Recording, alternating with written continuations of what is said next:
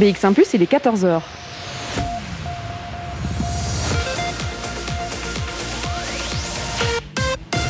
BX1 ⁇ Radio de Bruxelles. Radio de Bruxelles. Jusqu'à 16h, Charlotte Maréchal vous fait vivre Bruxelles sur BX1 ⁇ Bonjour à tous, bonjour à toutes. J'espère que vous allez bien en ce mardi 6 octobre. Aujourd'hui, on va vous faire vivre les coulisses d'une maison bruxelloise que vous connaissez peut-être de réputation. Nous sommes dans les cuisines du restaurant Comme chez soi, un restaurant 2 étoiles, des étoiles Michelin. On va vous faire découvrir les coulisses d'une mise en place d'un service. Ce midi, il n'y avait pas de service, c'est comme ça tous les mardis. Mais ce soir, par contre, les clients seront présents. Nous sommes dans les cuisines, on va vous faire vivre la préparation, la mise en place, on va vous faire découvrir l'histoire de cette maison euh, bruxelloise. Une histoire familiale qui est toujours familiale. On rencontrera évidemment euh, différents membres de cette équipe. On rencontrera les membres de la cuisine. Pour l'instant, nous sommes trois. Il y a Andy Demeyer qui est second en cuisine et qui est à ma droite et qui sera euh, eh bien, dans l'émission dans quelques instants. Et puis Daniel Thaïs qui est le bras droit du chef Rigolet depuis 25 ans déjà, qui est dans son frigo. Alors je suis au milieu des légumes. je dois vous dire qu'il il y a des poireaux à ma droite, il y a des poivrons, il y a des salades, il y a de la cressonnette, il y a des piments. Il y a de tout. Et puis surtout, il y a euh, Daniel Tays qui est à côté de moi. Bonjour Daniel Tays. Bonjour. Alors on est en plein feu. On pourrait croire ici à 14h que c'est plutôt calme, qu'il n'y a plutôt personne. Mais en fait non, ça commence vraiment à cette heure-ci. On est en pleine mise en place. Qu'est-ce qu'on fait? Mais en fait ici actuellement, je, moi je, vérifie euh, toute la marchandise, que ce soit les légumes, les fruits, les poissons et la viande. je vérifie... Euh, leur qualité, bien sûr, même si on a des, contacts euh, privilégiés avec nos fournisseurs, ils savent très bien euh, le style de marchandise qu'on attend d'eux. Mais bon, je vérifie les poids, les origines et qu'on ait surtout euh, qu'on ait reçu toutes les marchandises parce qu'actuellement, vu de la météo, il y a certaines marchandises qui sont assez c'est pas compliqué à, avoir, mais qui sont inexistantes. Pour, dès le moment où il fait mauvais en France, ben, c'est la pleine période des Saint-Jacques. Ben, les pêcheurs ne sortent pas. Et si les pêcheurs ne sortent pas, ben, on n'a pas de Saint-Jacques. Donc on doit un peu adapter Soit on adapte nos recettes ou bien on change de recette quand c'est possible. Voilà. Aujourd'hui, on était censé avoir des Saint-Jacques par exemple et il n'y en a pas? Euh, Voilà, oui, effectivement. Euh, nous avons un banquet ce soir euh, dans la cave et ben, c'est toujours prévu avec les clients. On avait effectivement, ça fait deux jours que les pêcheurs ne sortent pas parce qu'il fait, il fait trop mauvais en France et de ce fait-là, on n'a on pas de coquille Saint-Jacques vivante. Alors on s'adapte et on fait quoi La recette va être euh, adaptée ici? Non, je pense qu'ici on va, on, va, on va faire tout à fait une autre recette parce que c'est pour servir euh, dans, dans, la cave en bas. Donc euh, ici on peut adapter, c'est un jour de tapas. On avait fait une petite dégustation et des coquilles Saint-Jacques. Ici je pense qu'on va se diriger vers, vers, autre chose, mais je vais en discuter avec le chef quand, quand il sera là. Alors vous êtes le bras droit du chef. Qu'est-ce que ça veut dire dans cette mission-là? Quelle est votre mission à côté du chef? Mais en fait, c'est tout simplement, on dit aussi bras droit, mais on dit aussi second. Donc ça veut dire le seconder, ça veut dire dans la mesure du possible aider dans ces tâches euh, journalières euh, qui sont quand même assez euh, importantes parce que c'est pas simplement être chef de cuisine, c'est aussi être chef d'entreprise. Et je pense qu'il y a plein de choses à côté que les gens, auxquelles les gens ne, pensent jamais. Il faut gérer. C'est une, entreprise comme une autre. Donc, c'est pas simplement cuisiner. Et je pense que M. Rigolet fait ça très bien. Donc euh, voilà. Vous êtes 11 euh, en cuisine, 12 avec le chef. Donc, euh, toute cette brigade, elle va arriver au fur et à mesure. Elle va pouvoir eh bien s'installer. Il y a deux personnes à la pâtisserie, par exemple. Il y a une personne à la plonge. Et puis, il y a ceux qui préparent les assiettes. Chacun a sa rôle. C'est extrêmement organisé dans cette cuisine. Ah oui, ça c'est une des qualités de la maison. C'est une maison qui est reconnue pour son organisation. Enfin, beaucoup de grandes maisons sont organisées comme ça. Donc tout est, tout est défini par partie, on va dire. Vous avez la pâtisserie, vous avez le garde-manger, vous avez le coin mise en bouche dégustation, vous avez les poissons. Légumes entre, vous avez l'entremétier qui est en fait la personne qui s'occupe des légumes et vous avez le rôtisseur qui s'occupe de tout ce qui est cuisson des viandes. Ça, c'est effectivement extrêmement organisé. Je dois dire, cette cuisine est très grande, mais en fait, quand on met 12 personnes dedans, il faut effectivement chacun sa place, sinon on ne va pas s'en sortir. Voilà, on a la chance d'avoir une cuisine, d'avoir l'espace en cuisine, ce qui n'est enfin, pas le cas de tout le monde. Ici, on a la chance d'avoir une très grande cuisine, bien organisée, euh, avec tout le matériel qu'il faut. Donc voilà, je vais vous laisser euh, retourner dans votre frigo parce que je vous ai empêché de pouvoir mettre vos concombres au frigo. Et je vais euh, aller à côté du coup du deuxième second qui est euh, Andy Demeyer. Donc on vous parlait du chef Rigolet, Lionel Rigolet, qui est donc le chef de la maison ici au Comme chez soi. Et puis vous êtes deux seconds. Bonjour Andy. Bonjour. Alors ici, qu'est-ce qu'on fait? Alors ici, moi, ce que je veux m'occuper, c'est lancer les cuissons des viandes pour le banquet de ce soir. Donc ce soir, pour le, comme Daniel a expliqué, on a la cave avec le rewind. Donc on va faire une côte de veau bernaise, pompon d'œuf, classique, tout le monde adore. Et donc je vais lancer la cuisson et les nettoyer. C'est quoi la spécialité de la maison pour ceux qui ne sont jamais venus manger ici? Alors il y en a plusieurs. Donc euh, en l'occurrence à mon poste qui est le de manger, je m'occupe de la mousse de jambon. Donc il y a un classique de la maison avec Pierre Bénance et de Lionel Rigolet. Nous avons la solo Riesling. Donc c'est une sole, euh, une sole pochée sur arête euh, et avec une sauce mousseline, des crevettes grises décortiquées main. la salade de homard. Donc c'est une salade parmentière, homard, salade de homard avec mayonnaise truffe, vinaigrette truffe. Euh, après, nous avons la cardinale. Donc, c'est une sole, homard et une sauce cardinale. C'est une sauce bisquet. Et après, nous avons les dans les dessins, nous avons la crêpe Suzette. C'est une crêpe à l'orange. La glace vanille, qui est très connue aussi. Qui évidemment est fait maison, je suppose. Fait maison, bien sûr, turbine maison. Tout est fait maison. Tout est fait maison. On va pouvoir vivre les coulisses d'une mise en place aujourd'hui, que ce soit dans la cuisine, que ce soit dans la salle. On va pouvoir aussi vous parler de l'histoire de cette maison, puisque, euh, je le disais, il y a plusieurs générations qui se sont, euh, euh, qui ont travaillé ici. Alors, on parlera justement de cette première génération. Le restaurant a, il y a peu, fêté ses 90 ans. C'était en 1926. On raconte tout ça jusque 16 h On est en direct des cuisines du Comme chez soi. Et puis, on a une playlist musicale aussi dans cette émission. On va commencer avec ton portrait d'Alton Telegram. Bruxelles Vie sur BX1 ⁇ le restaurant comme chez soi, c'est un restaurant, une maison, si on peut dire ça comme ça, qui est connue euh, internationalement. C'est deux étoiles au Michelin. Et puis surtout, c'est une équipe qui travaille euh, tous les jours, ou presque, puisque le lundi, par exemple, il n'y a pas de service. Alors, on va vous faire vivre les coulisses aujourd'hui. J'étais juste à côté d'Andy Demeyer, qui est second en cuisine. On a dit qu'on commençait les préparations. Par quoi est-ce qu'il faut commencer quand on arrive ici à 14h et que les clients arrivent plutôt euh, le soir? Alors les préparations les plus longues, donc ça veut dire base de sauce, purée, etc. Donc c'est pour ça, comme j'ai dit tout à l'heure, je vais commencer par la cuisson de la côte de veau. On fait une cuisson basse température qui va durer deux heures. Donc euh, il faut être très bien organisé, savoir ce qu'on va faire, euh, savoir euh, quand est-ce que le client arrive en cuisine, et tout cela fait partie de, l'organisation, de la mise en place. Est-ce qu'on peut dire que c'est une routine où tous les jours il y a des nouvelles surprises, il y a des choses à gérer et donc du coup tous les jours sont différents? Ah, Les jours sont différents d'office. Euh, comme avec les commandes, par exemple, si on n'a pas des Saint-Jacques ou du chorizo comme on a discuté tout à l'heure, on va modifier les recettes, modifier les ingrédients, euh, modifier les techniques de cuisson et les assaisonnements. Donc il faut en fait toujours improviser. Il y a toujours euh, improvisé. Alors ce qui est marrant, c'est que je vous vois courir partout. Pour l'instant, vous n'êtes que deux. Il y aura toute la brigade bientôt et donc tout le monde sera là. Euh, c'est comme ça tous les jours. Il faut courir. Il faut courir. Il faut courir. Il faut aller. C'est pour le client, donner le meilleur, euh, la qualité. Vous êtes là depuis 7 ans dans la maison euh, et du coup, vous montez au fur et à mesure des années euh, d'expérience. C'est quoi euh, travailler au comme chez soi? Parce qu'avec une maison de ce prestige-là, je suppose que vient un petit peu plus de pression, un petit peu plus de rigueur. Qu'est-ce que ça représente? Ah, Ça représente quoi? Bah, Ça représente tout pour un métier, pour le boulot. C'est la, qualité. Oh, j'ai du mal à expliquer, désolé. Euh, c'est euh, la réputation de la maison, on veut que ce soit le top du top. Euh, on aime faire partie de ce groupe-là.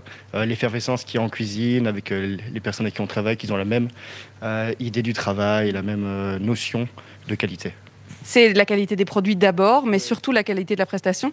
Oui, tout à fait. On essaie de, de prester une qualité, une prestation au top, au top de la maison au top de la maison. Merci Andy. Je vais retourner vers votre collègue Daniel. Je vais faire des allers-retours hein, parce que vous avez compris que euh, on est en plein milieu de la préparation. Il ne faut pas les déranger bien longtemps parce que c'est vrai qu'il faut que ça avance. Alors ici, on est toujours au milieu des salades, au milieu des poireaux, euh, au milieu des poivrons. On est euh, dans la marchandise. Est-ce que au niveau des commandes, on a parlé des Saint-Jacques? Effectivement, du chorizo, il y en avait pas. les cèpes, par exemple, c'est la saison et pourtant il pleut trop, donc elles ne sont pas là non plus. Aujourd'hui, c'est quand même plutôt une bonne surprise ou une mauvaise surprise avec la marchandise? Moi, ici, j'ai, dirais 99% de la marchandise que j'ai commandée. Je vous dis, mis à, à part les Saint-Jacques, mais bon, ça, euh, je savais déjà en arrivant, donc euh, ça, c'est pas vraiment un problème. Mais euh, non, ici, a priori, tout est juste. J'arrive tout doucement à la fin. Là, je trie les herbes pour voir que tout est, tout est OK. Mais à vue d'œil et par habitude, ça a l'air d'être correct, oui, voilà, tout à fait. Il faut savoir que le mardi, c'est un jour euh, un peu plus conséquent au niveau justement des marchandises, puisque le lundi, euh, il n'y a pas de service. Le dernier service remonte à samedi soir. Alors, il faut tout recommencer. Il faut remplir les frigos, il n'y a plus rien. Euh, on a tout commandé. Et donc, effectivement, la semaine commence le mardi. Oui, en fait, effectivement, la semaine commence le mardi. Et puis, il y a toujours aussi un marché bien spécifique le mardi matin. Donc, c'est de la, de la marchandise nouvelle. Mais ici, euh, effectivement, le mardi est un gros jour, mais on commande la marchandise de toute façon tous les jours. Donc la marchandise fraîche rentre tous les jours, on a des légumes qui rentrent tous les jours, le poisson rentre tous les jours, et bien évidemment qu'on s'adapte selon les, commandes que nous avons, les banquets, des choses comme ça. Mais sinon, ici, on a la possibilité d'avoir un arrivage, que ce soit en viande ou en poisson, euh, régulièrement et tous les jours. On parlait du, contrôle qualité. C'est vrai que le chef rigolé n'est pas encore euh, dans la cuisine. Euh, c'est vous, la première, euh, le premier regard qui dit ça c'est pas bon, ça ça ne va pas, ça on ne fait pas. Et puis après le chef n'a plus qu'à du coup prendre ces décisions là. Oui, enfin, je dirais même généralement de toute façon, par exemple pour les, Saint-Jacques, il est au courant depuis hier. je, mais bien évident que c'est pas parce que je suis en congé que lui est en congé qu'on on, communique ensemble. Donc il sait très bien que si jamais j'ai un souci de marchandise, il m'a toujours dit, écoute, n'hésite pas à m'appeler ou n'hésite pas à m'envoyer un message je te répondrai et on, verra ce qu'on peut faire. Il sait très bien que je suis, enfin, pas, je suis habitué à ce genre de situation, mais il y a parfois des, réponses où j'attends son accord pour savoir est-ce que je fais, je fais pas, euh, est-ce que c'est pas trop cher pour la marchandise et généralement, euh, quoi qu'il arrive, c'est lui qui donne le dernier mot. Vous êtes là depuis 25 ans. Alors, euh, on pourrait dire qu'avec l'habitude, effectivement, la routine s'installe. On se dit, tiens, ce métier-là, c'est le même depuis 25 ans. C'est pas le cas du tout? Ah non, pas du tout. Euh, parce que moi, j'ai eu la chance et le bonheur de travailler pendant plusieurs années. Je suis incapable de vous dire combien de temps avec M. Venans, qui est quand même euh, la génération précédente, qui reste quand même une personne assez importante, que ce soit à mes yeux et aux yeux de beaucoup de cuisiniers ici en Belgique. Donc voilà, après j'ai eu, euh, j'ai continué, donc j'ai fait toutes mes arts avec monsieur, avec monsieur puis j'ai continué. Je n'ai pas été second, euh, ça fait pas 25 ans que je suis second. J'ai fait, en fait, j'ai eu la chance de faire le tour de la cuisine, donc j'ai commencé en pâtisserie, j'ai fait du garde-manger, j'ai fait du poisson, j'ai fait de la rôtisserie, pour en définitive terminer comme second euh, avec, je veux dire, la référence de l'ancienneté dans la maison. Et puis, quelle maison Le Comme chez soi, avec une réputation quand même qui est internationale. Quand on pense à Bruxelles, on pense presque directement euh, à la gastronomie et euh, au Comme chez soi, à cette maison-ci. C'est un privilège de travailler ici depuis 25 ans ah oui, pour moi personnellement, c'est un privilège. Je vais être très honnête avec vous. Il y a 25 ans, j'ai dit je mettrai jamais les pieds dans cette maison. Et bon, mais les choses sont ce qu'elles sont. Euh, j'y ai pris goût. Je m'entends très bien. Donc je pense qu'il y a aussi une histoire que c'est un côté très familial. Donc je sais que si j'ai besoin de, certaines personnes, elles ont toujours été là pour moi quand j'en ai eu besoin, que ce soit en privé ou en professionnel. Donc voilà, c'est aussi ce côté famille. Euh, il y a la stabilité aussi qui est très importante. Mais ça, c'est un choix personnel que j'ai fait il y a quelques années de me dire soit euh, tu vas ouvrir un restaurant, soit tu restes dans cette, maison. Et moi, j'ai je m'entends très bien avec Monsieur Rigolet. Donc actuellement, vu la situation, je suis très bien où je suis. Donc euh, voilà, j'ai pas, pas d'intérêt personnel à changer ou, quoi que ce soit. Vous parlez de famille, on en parlera évidemment avec euh, Laurence Rigolet, qui est l'une des filles euh, qui vient directement de la famille qui a construit ce restaurant, cette maison bruxelloise. C'est aussi une famille au sein de l'équipe en cuisine, au-delà de cette tradition familiale de la maison? Oui, dans la, dans la famille. Donc ici, on a encore la chance de voir Monsieur Wenans et Madame Wenans qui viennent régulièrement nous rendre une petite visite. Vous avez euh, donc le chef et Madame, euh, Madame Wenans, enfin Madame Rigolet. Et puis vous avez aussi la, la, dernière génération qui est, vous avez Jessica Rigolet, qui elle a décidé de ne pas suivre le, chemin de, ses parents, donc il n'est pas dans le métier du tout. Je pense que ça, Madame, euh, Madame Rigolet vous en parlera elle-même.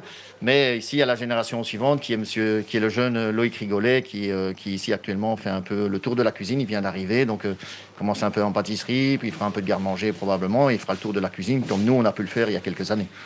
Merci beaucoup Daniel, je vais vous laisser euh, travailler évidemment. Et puis euh, j'entends qu'il y a du monde qui arrive dans les cuisines. Alors on va pouvoir entendre euh, ce monde justement, cette atmosphère, cette ambiance. Et puis on vous a parlé de cette histoire familiale. Dès que Laurence Rigolet arrivera dans cette cuisine, eh bien on pourra vous raconter hein, toute, cette, toute cette tradition ici à la maison comme chez soi. On va s'écouter un morceau de musique, on revient dans quelques instants, ça sera Brain Train. Jusqu'à 16h, Charlotte Maréchal vous fait vivre Bruxelles sur BX1 ⁇ c'est le restaurant Comme chez soi qui nous accueille aujourd'hui, euh, juste avant la tempête, si on peut dire ça comme ça, puisqu'on est en pleine préparation du service de ce soir. Je vous parlais d'histoire juste avant. Eh bien, son histoire, elle a commencé en 1926. Ça ne s'appelait pas encore Comme chez soi, ça s'appelait Chez Georges. Alors, euh, on aurait, euh, il fallait évidemment quelqu'un pour nous raconter cette histoire. Eh bien, Laurence Rigolet, vous faites partie de cette descendance. on va évidemment expliquer. Vous êtes la quatrième génération qui a repris ce restaurant. Je le disais, c'était chez Georges avant. Ça n'était pas ici, place puisque vous avez déménagé. Alors ça commence comment cette histoire du comme chez soi?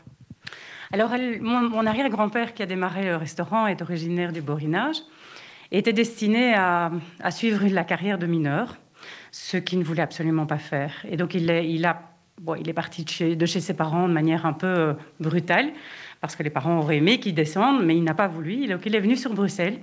Euh, et il a commencé à travailler dans un hôtel comme, euh, comme chasseur. En fait, on appelle ça un chasseur, c'était quelqu'un qui portait les bagages dans, les chambres des clients. Et il ne s'est pas arrêté là, il a voulu s'intéresser à ce qui se passait autour de lui, en cuisine, en salle. Il a évolué, il est devenu maître d'hôtel. Et puis quand il a épargné un petit peu d'argent, s'est, entre-temps il s'est marié. Ce qui est amusant, c'est une anecdote quand même, parce que son nom de famille c'était Cuvelier. Et il s'est marié avec une Hélène Cuvelier. Donc elle a, exactement le même nom de famille. Euh, toute la famille va bien, on n'est pas complètement. Hein. Euh, donc ça n'a pas eu de répercussions parce que c'était apparemment une autre branche. Mais je trouve que c'est une anecdote qui est quand même assez. Euh, c'est pas courant en fait comme histoire. Et donc ils sont venus s'installer ici à Bruxelles, pas loin d'ici, à quelques centaines de mètres sur le boulevard Le Monnier. Et effectivement, ça s'appelait chez Georges. Alors cette enseigne chez Georges euh, a été euh, mise en binôme avec le nom du comme chez soi parce qu'une cliente qui venait très très régulièrement euh, trouvait que le nom de chez Georges était beaucoup trop banal et comme elle, y venait, elle venait très souvent, elle disait tu dois appeler ton restaurant comme chez soi parce que moi je m'y sens comme chez moi. Et c'est comme ça que ce, ce, nom est arrivé. Donc resté longtemps sur la façade les deux noms. Et puis après, quand mon grand-père, mon arrière-grand-père est décédé, ben, c'est devenu euh, le, comme chez soi. Alors la première génération, c'est donc euh, en 1926, et puis euh, fort heureusement, la deuxième génération a décidé de reprendre ce restaurant, de continuer cette histoire familiale. Alors évidemment, il a fallu moderniser peut-être, ou en tout cas faire évoluer ce restaurant chez Georges, et c'est là qu'une vraie réputation s'est créée. Oui, en fait, donc après dix ans d'activité sur le boulevard Le Monnier, mon, mon arrière-grand-père a eu la, possibilité de pouvoir acheter ici sur, la place Roux. Au départ, la petite maison du 23 place. Et donc, euh, ils ont eu une fille, euh, Simone, qui euh, a rencontré un boucher qui venait, lui, de la région de, de Tirlemont. Mon, grand, mon grand-père, donc Louis Wenans. Et c'est mon grand-père qui a qui a apporté la touche gastronomique à, la cuisine du, comme chez soi. Donc, il a eu la première étoile en 1953. 1953, et puis en fait, ça ne fait qu'évoluer. C'est-à-dire que cette réputation, elle devient presque internationale. Vous rentrez notamment dans les meilleures tables du monde. Euh, ça, c'était en 75, si je ne si je ne m'abuse. Et donc, effectivement, cette réputation ne fait que gonfler. cette maison bruxelloise, qui est typiquement bruxelloise, hein, où on se trouve, on est dans un des salons ici, eh bien, elle grandit. Oui, en fait, l'entrée dans les grandes tables du monde, c'est plus la génération de papa. Donc, euh, mes grands-parents ont, eu un fils qu'ils ont essayé de mettre à l'école. Ils ont essayé Papa a fait l'école hôtelière à Seria et il s'est fait foutre à la porte de l'école parce que euh, tout ce qui était théorique, en fait, il y avait très peu de, de pratique. Et tout ce qui était théorique, ça ne l'intéressait absolument pas. Il allait, il allait, plutôt faire des matchs de kicker avec les copains que d'aller au cours. Et donc mon grand-père l'a euh, sorti de l'école et il, a appris son métier sur le tas, dans, dans, dans, grandes maisons en Belgique, euh, en France, en Angleterre. Et donc il a appris son, son métier de cette manière. Effectivement, euh, entre-temps, ils ont eu la deuxième étoile. Quand papa est revenu, mon grand-père et papa ont eu la deuxième étoile en 66. Et puis, euh, bah, ça n'a fait, comme vous dites, que, grandir. Et on a pu, à ce moment-là, annexer la partie qui est ici, que vous connaissez, euh, du, petit, salon, qui est en fait dans le bâtiment à, côté. Et papa et maman ont vraiment fait grandir dans, tout l'espace. Donc en fait, maintenant, on est dans quatre maisons différentes qui sont rattachées aux 23 places Roux. C'est vrai qu'on n'est pas vraiment dans un espace de restaurant, c'est-à-dire que euh, quand on ne connaît pas le comme chez soi, on peut se dire bah, tiens, euh, je ne sais pas trop si c'est un restaurant ou pas, parce que euh, c'est vrai qu'on ne voit pas la salle de l'extérieur, on connaît deux noms et vous êtes à côté des maisons un peu similaires sur le côté. Alors bon, je suppose que le boulevard a bien changé depuis que ça a été racheté ici. la place Roupe a bien changé. Le restaurant, par contre, reste, il reste le même avec cette gastronomie, ces deux étoiles et puis surtout ses plats signatures. Oui, donc il y, a certains plats qui sont à la carte, dont un qui est la solo Riesling dont Andy a, parlé tout à l'heure, qui en fait est une création de mon arrière-grand-père. Donc c'est un plat qui a traversé quatre générations et qui est toujours là et qui a toujours son, succès. Donc euh, maintenant, la, période de, après le décès de mon grand-père a été une période compliquée pour papa mais après, ils ont obtenu la, troisième étoile en 1979, qu'on a perdue au moment où papa a, arrêté.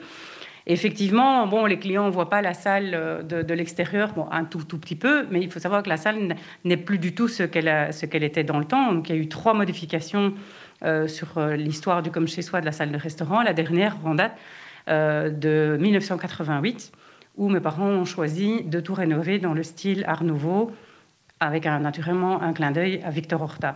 Et, ces travaux ont, vraiment donné une, nouvelle, euh, enfin, un, nouveau, un nouveau caractère à la maison, dans le sens où naturellement on était dans le pur bruxellois, mais en même temps, euh, le, le, travail de Victor Horta qui a été copié, entre guillemets, et, mis en valeur ici, correspondait vraiment bien au petit espace que nous avons dans la salle de restaurant. Et je, suis, très heureuse parce que ces, dernières, ces derniers mois, dernières années, euh, on, sent que le client réapprécie à euh, se retrouver dans une ambiance telle que nous avons ici. Donc après, bon, il y a eu. Au moment où mes parents ont fait les travaux, il y a eu euh, beaucoup, beaucoup d'intérêt pour le travail de Victor Horta. Et puis ça s'est estompé un petit peu. Et là, maintenant, je sens vraiment que, que, les gens prennent le plaisir. En plus, Covid oblige. Euh, la plus grande critique que nous avions eue pendant des décennies était le fait que les tables étaient trop rapprochées les unes des autres. Donc voilà, on avait déjà un petit peu changé ces dernières années, mais cette fois-ci encore plus avec le Covid. Et donc les gens ont, plus de, je dirais, de perspectives parce qu'il y a moins de tables et, profitent encore plus de la, de la déco. Et, cet, aspect-là est quand même, euh, ça fait vraiment partie de l'histoire du comme chez soi de se sentir de cette manière-là. On a parlé de votre arrière-grand-père, de votre grand-père, de votre papa. On en arrive à votre génération. On va évidemment comprendre ce qui vous a motivé à récupérer ce restaurant, à continuer cette lignée de restaurants ici au Comme chez soi. On va d'abord faire une petite pause musicale. On se retrouve juste après. Bruxelles Vie sur BX1 ⁇ le restaurant comme chez soi, c'est une histoire de famille. J'ai d'ailleurs une citation pour résumer. Il y a d'abord Georges Cuvelier qui a créé le comme chez soi. Il y a Louis Wynens qui l'a développé, lui a donné un style. Pierre Wynens le conduit vers les sommets de la gastronomie. Et Lionel Rigolet propose un subtil mélange d'innovation et de savoir-faire. C'est donc les différents chefs qui, sont, euh, qui se sont succédés ici euh, au sein du comme chez soi. Alors Lionel Rigolet, c'est votre mari, euh, Laurence Rigolet. vous êtes cette quatrième génération qui reprend donc ce restaurant. On va peut-être parler de cette personnelle, vous avez grandi dans les cuisines, si on peut dire ça comme ça. Vous avez toujours connu votre père dans ce restaurant, votre grand-père, votre arrière-grand-père. Qu'est-ce qui vous a motivé à continuer cette histoire fabuleuse qu'est ce restaurant gastronomique? Ben, en fait, euh, la vie, que ce soit euh, la mienne ou celle des autres, euh, parfois il faut juste laisser passer les choses et les choses viennent de par, enfin voilà, toutes seules. Et, donc, quand j'étais ado, au départ, euh, je voulais faire hôtesse de l'air, comme toutes les gamines. Et puis, euh, je voulais m'intéresser à l'architecture. Et un jour, je ne sais pas pourquoi, je devais avoir 14 euh, ans, quelque chose comme ça. J'ai dit à mes parents que je voulais faire l'école hôtelière. C'est comme s'il y avait une, une, force invisible qui, qui m'avait poussé vers cette direction, sans en mesurer pas, forcément toutes les, conséquences. Donc, moi, j'étais jeune à cette époque-là, euh, on est en pleine adolescence, et puis mes parents m'ont dit Oui, mais est-ce que tu te rends compte du choix, que tu fais? Tu n'es jamais à la maison le soir, tu sais jamais aller à un mariage, tu sais jamais aller à une fête d'anniversaire. Tu consacres ta vie euh, à, ton, métier. Bon, après, nos week-ends sont décalés, on a des week-ends quand même, mais voilà, il, faut, le savoir il faut en, prendre conscience en avance. Mais donc j'ai dit non, c'est ça que je veux faire. Et donc euh, on a hésité à m'inscrire à, l'école hôtelière Aspermali qui était en néerlandais ou, euh, ou, Namur. Et pour finir, on a choisi Namur parce que je parle néerlandais euh, sans aucun problème. J'ai été éduquée par ma grand-mère en, néerlandais. Mais pour suivre les cours, je pense que j'aurais probablement perdu un petit peu de temps et peut-être un an. Et donc ça, j'avais pas trop envie. Donc j'ai fait Namur. Ça a été une expérience de vie difficile parce que j'ai été confrontée à une jalousie euh, assez importante. Euh, c'est pas facile de porter ce nom-là. Ah je peux vous assurer. Juste, et à cette époque-là, c'était l'époque où justement où on a fait tous ces travaux ici et où on parlait toutes les semaines du comme chez soi dans la presse. Donc euh, ça, a été ça a été difficile, mais dans, avec le recul, c'était une expérience qui, qui, était enrichissante parce que ça forge un caractère, ça apprend à, à essayer de, de ne pas prendre en compte chaque chose qui se dit. Euh, voilà, après, avec les profs aussi. Les profs pensaient que j'allais leur montrer comment il fallait faire. Et là, j'ai complètement craqué. J'avais, j'avais 15 ans. Et j'ai dit aux profs, je dis, si, si, si, je savais tout faire, je ne perdrais pas mon temps ici. Donc, s'il vous plaît, considérez-moi comme une, comme une autre, enfin, une élève commune, quoi. Et, et donc là, naturellement, j'ai eu un peu de mal, surtout en cuisine, parce qu'en cuisine, il faut savoir que je voyais quasi jamais mes parents. On n'habitait pas sur place. Au tout, début que j'étais petite, oui, mais après on a déménagé. Donc je voyais mes parents le dimanche après-midi et le lundi soir. Quand je partais à l'école hôtelière, c'était même plus que le dimanche. Donc les contacts avec les parents étaient quand même pas. Ils nous ont donné tout l'amour euh, concentré sur ces moments-là, mais on les voyait pas souvent. Donc je, je n'étais pas, je pas en contact avec ce que papa faisait, avec la cuisine, des choses comme ça. Donc ça a été compliqué pour moi, euh, surtout côté cuisine. En ça, j'étais beaucoup plus à l'aise. Et donc là, j'ai tout de suite senti que c'était vers ça que je voulais, que je voulais aller. Et puis j'ai rencontré Lionel à l'école. voilà. Donc, ah, c'était déjà à l'école hôtelière Ben oui, ça s'est mis sur la route comme ça. Donc euh, ça s'est construit de manière naturelle, en fait. Euh, du coup, vous formez euh, ce binôme aujourd'hui. Effectivement, vous, gérez exactement l'accueil euh, et, la salle. Votre mari est plutôt en cuisine, gérer euh, tout ce qui se passe. Mais vous avez eu ce, côté de modernité que vous avez apporté. Alors, on va peut-être parler de cette cave, justement, parce que nos auditeurs nous ont entendus en début d'émission. On parle, ah, mais tiens, oui, on a une tablée à la cave aujourd'hui. Alors, si vous mangez dans la cave du restaurant comme chez soi, ne vous attendez pas juste à manger à la cave. Vous avez trouvé un concept pour moderniser cette image du restaurant. Euh, en fait, on va manger dans la cave à vin, qui est l'une des plus grandes caves à vin d'Europe. Euh, ça n'est pas n'importe quelle cave que vous proposez. On peut venir en groupe de 8 à 12 personnes et c'est effectivement un menu euh, unique que vous proposez. Alors, c'est une expérience. Comment ça vous est venu de vous dire, tiens, on va aller chercher au-delà des clients que nous avons déjà, des clients internationaux qui viennent pour nos menus qui sont bien connus? Ici, c'est une expérience qu'on propose. Oui, en fait, c'est une formule assez récente qu'on a, proposée. On y a longtemps réfléchi, ça a mis du temps à mettre les travaux en, route. Euh, mais on est vraiment super content du, résultat. Notre, objectif, c'était de faire quelque chose de convivial dans un endroit qui est, d'exception, en fait, parce qu'on se retrouve au milieu de bouteilles de vin que l'on vend excessivement rarement. Alors autant en profiter et euh, de se retrouver dans ce, cadre qui, qui, est hors, hors, du commun. Alors on, on essaye de personnaliser l'ambiance en laissant la, la, possibilité à nos clients de mettre eux-mêmes leur ambiance musicale. Donc, euh, bah, quand Annie Cordy nous a quittés euh, il y a quelques semaines, eh bien, on entendait Annie Cordy chanter en fin de service quand il y avait plus beaucoup de monde à l'étage. Ben, on, entendait jusqu'en haut. Et ce voilà. Après, il y a des gens qui mettent une musique, une musique très classique, d'autres qui ont déjà mis de l'opéra, euh, voilà, d'autres qui dansent à la fin du repas. Donc, c'est très, c'est très chouette de voir ces ambiances différentes que les clients créent eux-mêmes. Et au départ, en fait, on voulait, on voulait proposer quelque chose de plus euh, simple. Donc, on est sur, on est sur une, une, cuisine différente de celle d'en haut, même si Lionel rajoute parfois une petite touche euh, sur, sur certains plats. Mais la majorité des plats sont des plats qui sont traditionnels, qui sont des plats de mon grand-père, de papa qu'on euh, remet un petit peu au, au, goût du jour et qui plaisent, qui plaisent beaucoup. Donc certains plats sont à partager, d'autres sont mis sur assiette. Et ça, voilà, ça, ça, a beaucoup de succès. Bon, maintenant, avec le Covid, on peut prendre que 10 personnes et pas 12, mais, euh, mais ça, ça, marche bien. Les gens viennent dans leur, euh, dans leur bulle et ils sont encore plus dans une bulle quand ils sont dans la cave. Euh. En 2016, vous avez fêté les 90 ans de ce restaurant et la cinquième génération est en formation encore. Ils sont, votre fils est déjà dans les cuisines. On va pouvoir en parler dans quelques instants. On va faire une petite pause et puis je vous promets de vous continuer à vous faire vivre les coulisses de cette mise en place pour le service de ce soir. Jusqu'à 16h, Charlotte Maréchal vous fait vivre Bruxelles sur BX1 ⁇ nous sommes dans l'un des salons de la maison comme chez soi. Alors j'arrête pas de l'appeler la maison parce que c'est vrai qu'on est dans une maison et puis ça s'appelle comme chez soi. Donc on est comme à la maison ou presque puisque à la maison on mange peut-être pas les bons plats qui sont cuisinés ici. On parle gastronomie aujourd'hui jusqu'à 16h. On va vous raconter les coulisses d'un service d'un restaurant deux étoiles en plein cœur de Bruxelles. On est à la place Roupe, dans la, enfin sur la place Roupe. Alors on vous parlait de génération puisque c'est une histoire familiale ici, le restaurant. La cinquième génération est déjà en cuisine, mais avant de parler de génération et avant de parler de cette cinquième génération de votre fils Loïc. C'est vrai que euh, j'aimerais pouvoir décrire la clientèle qui a au comme chez soi, qui vient manger ici chez vous? Est-ce que euh, vous avez des habitués qui vous ont vu grandir et qui ont vu ces différentes générations euh, se succéder? Est-ce que vous avez justement une, clientèle bruxelloise? Qui vient manger chez vous? Alors, on a de tout. vraiment la clientèle est, est, vraiment très très très différente et c'est une c'est vraiment justement une des choses qui, me plaît beaucoup dans mon travail, c'est que j'ai l'occasion de rencontrer euh, des gens qui viennent de, partout, euh, qui, ont, parfois des, histoires à raconter, qui, sont vraiment euh, sympathiques à, écouter. Et effectivement, on crée aussi des liens avec les clients à force de les voir d'année en année.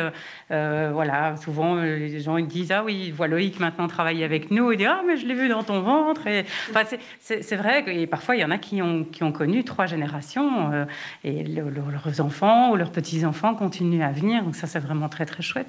Maintenant à côté de ça, on a, une clientèle d'affaires qui est malheureusement un petit peu moins présente euh, ces, derniers mois, euh, Covid oblige. Euh, et aussi, on a normalement 30% de clientèle internationale qui, qui, qui, n'est pas là pour le moment non plus. Maintenant, on, constate, que, que, pendant cette période, on a quand même, voilà, on entend parler anglais régulièrement ou d'autres langues, et on constate que effectivement, les gens qui travaillent probablement pour la communauté européenne et qui vivent en Belgique font, font quand même une, partie de notre, de, notre clientèle. Euh, mais ce qui fait très plaisir, c'est que euh, on travaille bien depuis qu'on a repris. Et euh, si on travaille bien, c'est parce qu'on a beaucoup de clients belges qui n'étaient jamais venus, qui viennent pour la première fois, ou d'autres qui n'étaient plus venus depuis très très longtemps. Alors pourquoi? Je ne sais pas.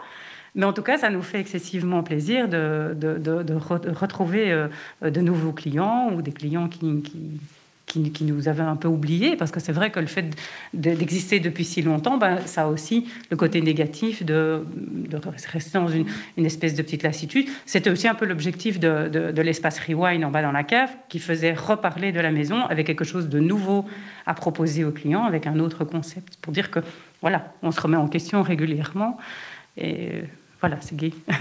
La plupart de la population vient peut-être pas manger euh, dans un deux étoiles tous les soirs, euh, ou en tout cas, je ne vais pas manger dans un deux étoiles tous les soirs. Euh, on ne connaît, vous non plus, voilà. On ne connaît pas vraiment, si on peut parler de, prix.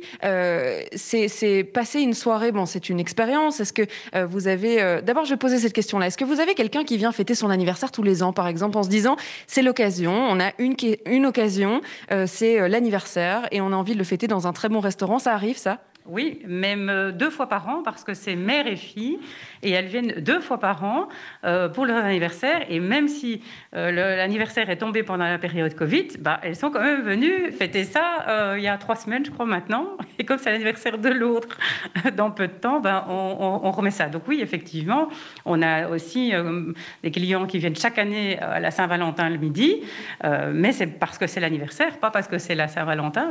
Et ça, ça fait... Je, les ai toujours connus ici depuis que je travaille avec maman, donc euh, ça c'est très gai. Et alors aussi quelque chose que je voulais rajouter, qui, n'est pas, je dirais, l'objet de, la question, mais qui est positif, je crois, dans l'avenir, c'est le fait que le quartier est en train de bouger beaucoup. Alors on a beaucoup parlé du piétonnier, euh, de l'inaccessibilité euh, de Bruxelles, maintenant on a les travaux de la station de métro. Mais il faut se dire que ça va être positif. On va avoir la plus belle station de métro du pays dans quelques temps. Ça va prendre un peu de temps mais on reste accessible. Et le quartier est en train de bouger de manière euh, favorable. Et, c'est gai pour nous aussi, puisqu'on habite sur place, euh, de, vivre dans un quartier qui bouge. Alors, je parlais de, prix, euh, c'est moins agréable de parler de prix, mais c'est vrai que peut-être qu'on se demande, tiens, mais ça coûte combien de venir manger dans un, dans un deux étoiles? Est-ce que, justement, il y a un budget minimum ou est-ce que c'est quand même accessible? Alors, je, pense que si on veut découvrir la maison à un budget pas, trop, pas trop élevé, c'est possible. On a notre, notre menu lunch est à 65 euros. Si on va manger dans une brasserie, on paye souvent plus de la moitié. Donc, vous on va pas deux fois dans une brasserie, on vient une fois comme chez soi pour découvrir la maison. Je pense que c'est une chouette formule. La formule dans la cave est à 79 euros par personne, mais il faut savoir qu'on a euh, quatre euh, tapas puis entrée, plat, dessert. Euh, on a un dessert, un menu à 99 euros, quatre services, mais qui n'est pas servi vendredi et samedi soir. Et alors, on a un menu 5 services qui est servi tout le temps et qui est à 152 euros pour, euh, pour 5 plats. Après, le choix des boissons est naturellement. Euh, ça, c'est, le choix des, boissons qui, fait souvent pencher un peu la, balance, mais on a des bouteilles de vin qui sont très accessibles et qui commencent à plus ou moins une quarantaine d'euros. Ou bien on a les vins ouverts aussi. Les gens ne sont pas obligés de prendre toute une bouteille de vin. Ils peuvent prendre juste un verre. Donc ça reste enfin, je pense que ça reste accessible si on a vraiment envie de se faire plaisir. Mais il faut pouvoir l'apprécier, sinon ça ne sert à rien. Il faut pouvoir l'apprécier et puis peut-être en faire une exception ou en tout cas en faire une expérience de pouvoir venir ici un soir. Alors, on parlait de cette cinquième génération. On va rencontrer Loïc, qui est votre fils et qui s'est lancé dans l'aventure, qui est déjà en cuisine depuis quelques années, qui est encore en formation, on peut dire ça comme ça. Salle depuis, il a travaillé deux ans en salle avec nous et maintenant il vient de commencer en pâtisserie il y a quelques semaines. On va rejoindre donc euh, la cuisine. Je pense qu'il y a de plus en plus de monde puisque l'heure avance. Il est 14h57. On vous fait vivre ces coulisses dans la deuxième partie de cette émission. On est ensemble jusque 16h. BX1 Plus, il est 15h.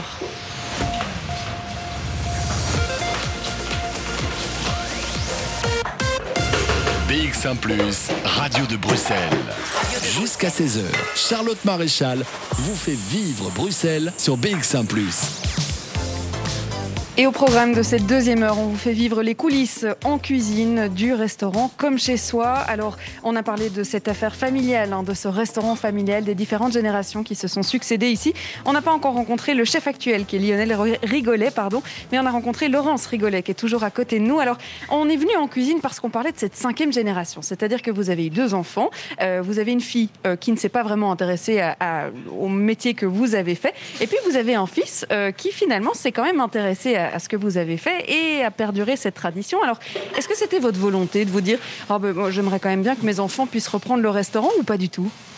Bah, au départ, euh, on s'était dit, comme mes parents s'étaient dit eux-mêmes par rapport à notre génération, on arrêterait bien un moment pour vraiment bien profiter un petit peu. C'est vrai qu'on n'a pas beaucoup de temps libre et, et puis après, dans un autre sens, c'est tellement magnifique de voir euh, ces, ces, générations évoluer. Et puis, me rend compte avec le temps aussi qu'on sent qu'il en a vraiment envie, qu'il se sent bien et qu'il sait ce qu'il aime faire. Maintenant, au départ, euh, il en parlait déjà vers ses 15 ans, un peu comme, moi, et on voulait, il avait toutes les, capacités pour terminer ses études, et comme on ne sait pas quoi demain on a dit, tu termines d'abord tes études euh, humanité normale, et puis après ça, si tu as toujours envie, euh, on verra. Et Loïc a choisi de, partir à Coxide pour approfondir son néerlandais. Donc il a fait l'enseignement en, section adulte là-bas. Et puis il, s'est intéressé au vin, donc il a fait une spécialisation en sommellerie. Et donc maintenant, il, continue aussi la sommellerie. Et enfin, il va, vous l'expliquer lui-même. Ça vous rend fier du coup que cette euh, cinquième génération soit en route et qu'on se dise, bah, tiens, euh, justement, ça va perdurer, ça va rester dans la famille finalement? Mm-hmm. Oui, et puis tout d'abord, c'est un réel plaisir de travailler ensemble. C'est ça qui, c'est ça qui est lié. Parce que je, bon, j'ai pas vu beaucoup, beaucoup mes enfants euh, petits, et donc quelque part, euh, je me rattrape un petit peu. Euh, voilà, avec avec Jessica, c'est différent parce qu'elle a choisi de faire des études de vétérinaire, et donc elle a été obligée de partir sur Liège. Donc, mais voilà, euh, je suis très heureuse pour elle. Ça se passe, elle, commence à voir tout doucement la fin, donc et, c'est chouette, c'est chouette. On va évidemment rencontrer Loïc. Alors, je suis au milieu du chocolat qui fond. Il y a des préparations. On est plutôt du côté pâtisserie. On n'est pas très loin du reste hein, de la cuisine. Chacun a sa place. On l'expliquait au début de l'émission. c'est très organisé ici dans ces cuisines. Alors, bonjour Loïc. Bonjour. Je vais d'abord vous demander ce que vous êtes en train de faire. Comme ça, on explique dans le cadre et le contexte dans lequel on est à nos auditeurs. Alors ici, donc, je suis en train de préparer une crème pâtissière pour euh, le soufflé au citron vert, donc qui est un des classiques de la maison. Donc euh, voilà, crème pâtissière basique qu'on met au citron vert. On ajoute aussi un petit peu donc, de zeste de citron vert. Et alors, à côté de ça, euh, du soufflé, on a un granité parfum Morito. D'accord. Et ça, c'est aussi une de vos, de vos spécialités, pardon. Effectivement, c'est un dessert spécial, une spécialité de la maison. je ne sais même pas ça fait combien de temps qu'il est à la carte? Création de papa, ça. Donc euh, voilà, mais c'est devenu un incontournable. C'est devenu un incontournable et puis euh, moi je trouve ça très agréable aussi. Euh, toujours sympa d'avoir un beau soufflet à table aussi avec à côté le petit granité pour la fraîcheur. Alors, vous êtes la cinquième génération, vous représentez cette cinquième génération. vous vous êtes dit à un moment donné, tiens, bon, en fait, j'ai pas du tout envie de faire de la cuisine. Moi, j'ai pas envie de reprendre ce que papa et maman ont construit. Ou bien c'était naturel, en fait, j'ai envie de faire ça?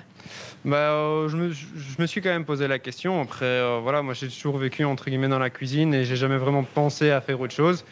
Et donc euh, c'est venu un peu naturellement quand même. Papa et maman m'ont toujours dit que je devais d'abord faire mes études basiques, mes humanités. D'ailleurs, j'ai adoré faire ça, je me suis beaucoup amusé. Je n'ai pas fait grand chose à l'école, mais bon, ça, voilà, j'ai quand même réussi. Et euh, donc après, je suis parti à l'école hôtelière à Coxide euh, pendant deux ans, parce que je voulais euh, être bilingue, parfait bilingue. Excusez-moi. C'est le four, c'est le four du pain. On m'avait prévenu. Eh ben, vous savez quoi, ça va marquer une pause musicale chez nous aussi. Comme ça, je laisse Loïc s'occuper du pain. On se retrouve juste après un morceau de musique et on revient ici en direct des cuisines.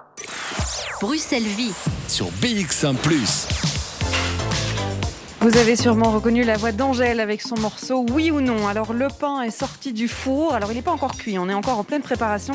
Je suis aux côtés de Loïc Rigolet, cinquième génération ici pour le restaurant comme chez soi. Alors le pain, c'est très exigeant, il faut être à côté tout le temps Loïc. Effectivement, il faut être à côté tout le temps parce que voilà, on a une longue préparation au niveau pouce, au niveau pain. Donc euh, au début on a la préparation, il pousse d'abord un petit peu à l'air ambiante. Puis on va le mettre dans les tubes pour qu'il puisse vraiment bien monter et ensuite pouvoir le mettre dans le four. Donc c'est pas mal de préparation. Effectivement, pas mal d'arrêts de pause dans la mise en place, mais euh, une fois qu'on est habitué, euh, on fait avec.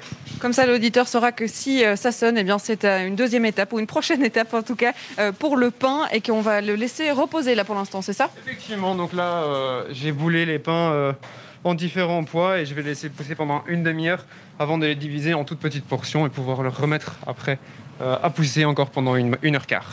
D'accord, alors on va remettre effectivement euh, ces pains euh, à pousser. Alors, je vous le disais, euh, c'est une affaire familiale ici. Alors, on va rencontrer dans quelques instants Lionel Rigolet, qui est le chef de la cuisine ici et que nous n'avons pas encore entendu dans l'émission. je m'attarde encore un petit peu avec Loïc, puisque c'est vrai que c'est une situation un petit peu particulière de travailler avec ses parents. Alors, papa est plutôt chef de la cuisine, maman est plutôt chef de salle. Il se trouve que vous avez fait les deux, d'abord deux ans en salle et puis maintenant en cuisine. C'est pas compliqué de travailler avec la famille? Donc effectivement, j'ai fait euh, les deux. Et puis au niveau famille, non, j'avoue qu'on a toujours eu une très très bonne relation avec papa et maman. Et donc euh, ça m'a jamais vraiment posé de problème. Euh, au début, j'avais un peu plus peur avec papa parce que voilà, il est quand même plus exigeant et tout ça. Mais je n'ai vraiment jamais eu de problème à ce niveau-là. Je suis d'ailleurs content de pouvoir travailler avec eux parce que en dehors du travail, on, je ne les vois pas beaucoup, donc euh, ça me permet de plus les voir. C'est ce que maman disait, effectivement. Et il n'y a pas de favoritisme dans la cuisine, on passe par tous les postes comme tout le monde. C'est pas parce qu'on est euh, le fils de papa, le fils du chef, euh, qu'on va passer les étapes avant? Non, pas du tout. Quand j'étais en salle, bah j'ai commencé comme tout le monde en tant que commis. Puis, comme je m'intéresse assez fort à la sommellerie, j'ai fait un petit peu euh, second sommelier pendant un, petit temps où euh, le chef sommelier, lui, s'occupait de la salle principale et moi, je m'occupais de la salle en cuisine au niveau sommellerie. Donc voilà, c'était plus euh, une occasion que j'ai eue parce qu'il fallait quelqu'un pour le faire aussi. Donc je me suis, je me suis présenté. Mais ça m'est souvent arrivé aussi de faire voiturier, par exemple, ou la plonge. Donc il n'y a aucun favoritisme. Donc j'étais plus, je suis plus un électron libre, entre, entre guillemets, qu'autre chose. Il y a quand même une intention de vouloir reprendre justement le business quand papa dira c'est fini pour moi j'ai encore un petit peu le temps pour décider, mais pour l'instant, voilà, je me dis que je suis jeune et que j'ai encore énormément de choses à apprendre. Donc euh, pour l'instant, je m'amuse bien dans ce que je fais et euh, on verra par la suite. On verra bien. Je vais vous laisser travailler Loïc et puis je vais aller rencontrer votre papa justement puisque c'est important. Euh, je vais rencontrer Lionel Rigolet. Alors je ne sais pas où il est. je vais me déplacer dans la cuisine. il est dans son bureau, d'accord. Alors hop, je me déplace dans la cuisine. Je suis la chef, si on peut dire ça comme ça. Euh, il n'est... Ben voilà, il est là. Je vais aller dire bonjour du coup à Lionel Rigolet en direct si je peux. Bonjour. Bonjour. Vous êtes donc le chef de cette cuisine. Vous êtes aussi le papa de Loïc qu'on a entendu. Vous êtes le mari de Laurence. C'est une histoire euh, de famille, on l'aura bien compris. Alors, c'est quoi comme genre de responsabilité d'être chef de la cuisine du Comme chez soi? Bah, c'est une, responsabilité qui est venue petit à petit puisque mon beau-père euh, m'a appris le métier, enfin, ou m'a appris les responsabilités pendant presque deux ans. Pendant deux ans, on est venu à 6h30 tous les matins ensemble, justement pour montrer toutes les faces cachées du, restaurant également. Et donc, euh, ben, je le remercierai jamais assez parce que justement, on l'a fait petit à petit et j'ai pas eu ce poids sur les épaules euh, tout de suite. Évidemment, se retrouver aux commandes d'une euh, grande brigade, c'est clair qu'au départ, c'est pas facile. Mais voilà, avec le temps, ça, se fait, gentiment. Et, voilà, plus on vieillit, plus on a des responsabilités et c'est normal. Alors vous avez rencontré Laurence à l'école hôtelière, donc c'était il y a euh, quelques, quelques années quand même. Euh, années, oui. Est-ce que vous vous étiez dit, tiens, je vais travailler dans une grande maison comme le Comme chez soi, euh, avant de connaître Laurence? Alors pas du tout, parce que quand j'ai commencé l'école hôtelière, j'avais un oncle qui était traiteur et je pensais, ben, c'était aussi une histoire de famille, c'était la crèmerie traiteur de la, de la, famille, et je pensais me diriger vers, vers, justement ce, ce métier-là, de reprendre le commerce et de continuer l'histoire de famille. Et C'est l'histoire d'une autre famille qui a continué. C'est l'histoire d'une autre famille et c'est vrai que je, me, je, ne pensais sûrement pas travailler dans un restaurant étoilé et, non, non plus dans un restaurant tri-étoilé comme, comme je l'ai fait. Donc c'est vrai que ben, voilà, tout s'est fait, euh, comme je l'ai dit, gentiment et on en est là et tout se passe bien. On en est là dans une cuisine du coup de, 10 personnes, c'est ça. Euh, vous, euh, vous êtes le 11e de cette cuisine, de cette brigade. Alors, euh, c'est plutôt calme. Je m'attendais à ce que ça soit un peu plus bruyant. Tout le monde est d'une concentration assez incroyable, c'est d'une rigueur incroyable. Il y a une organisation particulière dans une cuisine comme celle-ci Alors, ben, comme Daniel l'a dit tout à l'heure, il y a chacun, chacun à son poste et chacun connaît ses responsabilités et sait ce qu'il a à faire pour sa mise en place. Alors, oui, c'est calme, c'est calme pour l'instant, mais c'est vrai qu'il y a quand même une très bonne ambiance, euh, qu'ils s'entendent tous bien, qu'ils se retrouvent de temps en temps en dehors pour boire un verre aussi. Ils vont commencer la mise en place générale, donc là, ils vont, se retrouver, euh, et je suppose qu'ils vont, se raconter euh, le week-end puisqu'ils reviennent de week-end. Et donc, voilà. Mais c'est vrai qu'il y, y a, des moments où il y a cette rigueur quand, le service commence, où là, tout le monde est concentré et, tout le monde se, met à la tâche pour servir les clients le mieux possible et le, plus chaud possible aussi. Ici, il est presque 15h15. Le service, il, commence dans quelques heures. On doit préparer combien de temps à l'avance avant le début du service? Alors, on doit commencer combien de temps à l'avance? Ben Là, comme on revient de week-end et qu'on n'est pas ouvert le midi, il commence euh, à 15h. À 15h pour être prêt pour 19h. Et quand il y a un service le midi, c'est du non-stop toute la journée? Non, non, on commence, euh, il, commence à 8h30 et puis on arrête environ vers 15h, 15h30 et ils reviennent à 18h30 jusqu'à 23h, 23h30. On prépare en fait déjà le service du soir le matin, euh, on, prépare tout en fonction. Voilà, toute la mise en place se fait le matin et s'il y a une réajustation à faire, ben, juste avant le service, comme ils arrivent à 18h30, ils le font pour le service de 19h. On va faire vivre cette ambiance évidemment et puis on se rendra en salle aussi puisque c'est là aussi que se passe la mise en place en ce moment même. On va raconter cette histoire de mise en place juste avant le service. On est quelques heures avant. On a un peu euh, l'exclusivité euh, des clients qui vont arriver dans quelques heures. Merci Lionel Rigolet. On vous retrouve euh, dans quelques instants. On va faire une pause musicale pour continuer cette émission. On a écouté Angèle il y a quelques instants. Et bien maintenant c'est Oh mon Dieu avec un monde qui groove.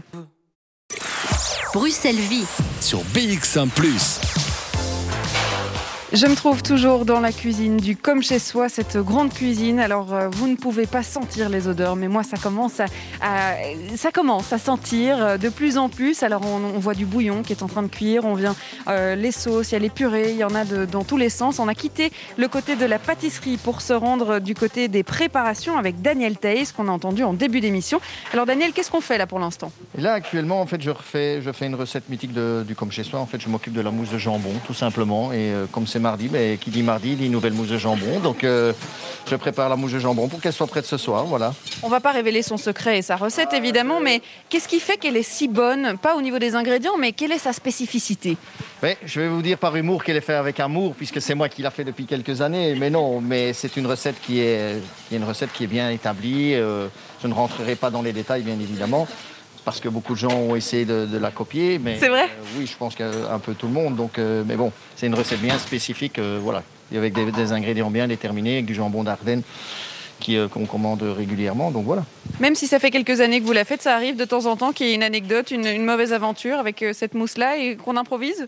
Non, je vais, vous, je vais être très honnête avec vous. je veux dire, cette année, enfin, dire, jamais je vais être honnête, la toute première fois où j'ai dû la faire tout seul, ou quelqu'un qui m'a transmis euh, la recette, ben, c'est la seule fois où je, où je l'ai raté. Donc on va dire, la recette ne me convenait pas, et, mais ici j'ai vraiment euh, la technique depuis, je crois que ça doit faire 5 ou 6 ans que je la fais. Donc, euh, Je vous suis, hein, parce que le but c'est quand même de la mettre dans le mixeur. Il y a des odeurs, c'est incroyable. Donc on fait la mousse de, jambon. Alors l'ambiance dans la cuisine pour l'instant est, est, un peu plus calme. Le chef nous a dit que parfois c'était l'occasion de se raconter son week-end, etc. C'est vrai qu'on cuisine tout en s'amusant, tout en pouvant euh, discuter avec ses collègues?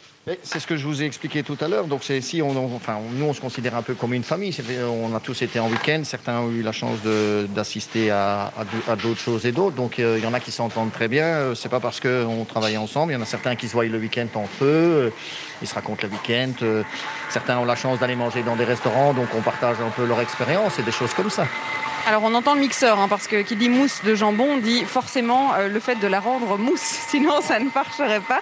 Alors parmi les, recettes, je vous voyais dire par exemple il faut tester la pomme de terre aujourd'hui, euh, parce qu'elle pourrait avoir un goût trop sucré. Donc il faut tester la marchandise avant de la mettre dans la recette Oui, en fait, le, dernier temps, c'est qu'on a eu régulièrement, euh, on c'est très compliqué de trouver, on a des pommes de terre Et il y a quand on les essayants, vous pouvez savoir. On a pourtant, ce sont des pommes de terre, vous les commandez pour des pommes de terre pour faire des frites. Et une fois que vous les pochez, en fait, elles, sont trop colorées et ça vient du fait que c'est des pommes de terre sucrées. Généralement, j'essaie de faire un essai avec la pomme de terre qui rentre. Parce que c'est ce que je vous ai expliqué tout à l'heure. Si ça ne convient pas, ben, tout simplement, demain matin, c'est un retour vers le, vers, le fournisseur. Donc, voilà. Alors la mise en place, elle euh, continue. Euh, on est plutôt en avance, plutôt. Euh, ici, on est dans un, dans un timing tout à fait normal. Donc les, tous les cuisiniers sont arrivés et maintenant ils vont faire ce qu'on appelle la mise en place générale. Donc ici, on, nous, on a une philosophie. Tout ce qui est petite découpe ou des petites choses, salades d'herbe qui prennent du temps, plutôt que de faire chacun dans son coin, ben, ils font ça à 5-6 autour de la table et préparent. Et c'est à ce moment-là, généralement, qu'ils partagent ce qu'ils ont fait le week-end et ce qu'ils ont éventuellement s'il y a quelque chose de bien spécifique. S'ils seront d'accord, on viendra laisser traîner notre micro dans ce genre d'atmosphère. Merci beaucoup euh, d'avoir, euh, de nous avoir fait vivre eh bien, cette mousse de jambon, tout simplement, Daniel. On va vous faire vivre aussi ce qui se passe euh, en salle, puisque c'est important. Hein, la salle dans ce restaurant du Comme chez soi. Je quitte l'ambiance de la cuisine. Je vais aller rencontrer Thierry qui m'attend. Et puis, le temps pour moi de me déplacer. On va faire une petite pause. Jusqu'à 16h, Charlotte Maréchal vous fait vivre Bruxelles sur BX1 ⁇ 15h26, j'ai déjà quitté la cuisine et les bonnes odeurs qui sont déjà en train de, d'émaner de, cette cuisine avec les odeurs de bouillon, les odeurs de mousse. C'est, ça donne plutôt faim cette émission, je dois dire. Alors je suis arrivée en salle et c'est Thierry Jacques qui m'accueille et qui est maître d'hôtel. Bonjour Thierry Jacques. Bonjour. Alors vous êtes le maître d'hôtel ici pour la salle. Il faut savoir que effectivement il n'y a pas énormément de place comme chez soi. Vous avez combien de personnes qui peuvent venir manger ici? Mais globalement, ici dans la salle, principale, on peut servir jusqu'à 20-25 couverts grand maximum, un petit peu moins avec ce qui se passe actuellement. À côté de cela, on peut également manger en cuisine, euh, soit sur des tables séparées ou soit euh, plusieurs. Hein. On peut aller jusqu'à 20-25 couverts, grand, grand maximum 28, quand ça sera aussi euh, la possibilité de le faire, bien sûr. Et alors, on a deux petits salons. Un, salon qui peut accueillir entre 4 et 6 couverts, voire 10 couverts, et le premier étage qui est très sympathique avec des boiseries anciennes une belle table ovale qui peut recevoir 12 à 14 couverts. Mais bon, on ne remplit pas tout, bien sûr, tous les jours. Globalement, euh, on fait entre 40 et 45 couverts. Voilà, pour vraiment faire un beau service, euh, où on puisse prendre le temps de s'occuper du client. Euh, voilà, globalement, 45 couverts. Alors je raconte à nos auditeurs depuis le début qu'on est effectivement dans la mise en place, c'est-à-dire qu'on prépare le service de ce soir. Qu'est-ce que ça veut dire en salle, la mise en place? Quels sont les, impératifs à, régler avant que le client arrive? Mais déjà, prendre connaissance du plan de salle, parce que bon, euh, la structure de la salle change quotidiennement selon le nombre de couverts. Donc déjà, prendre connaissance de cela et donner euh, aux équipes la structure de la salle pour le midi ou pour le soir. Et à partir de là, eux euh, vont disposer des tables et, vont déjà amener le nappage, repasser le nappage pour qu'il n'y ait pas de plis, pour que la, nappe soit, la table soit parfaite avec une mise en place euh, simple, hein, euh, euh, les couverts, les serviettes et, les verres. Et auparavant, on a, quelqu'un qui aura, je dirais, tout nettoyé et tout, aspiré pour que cette salle soit déjà propre avant de commencer la mise en place.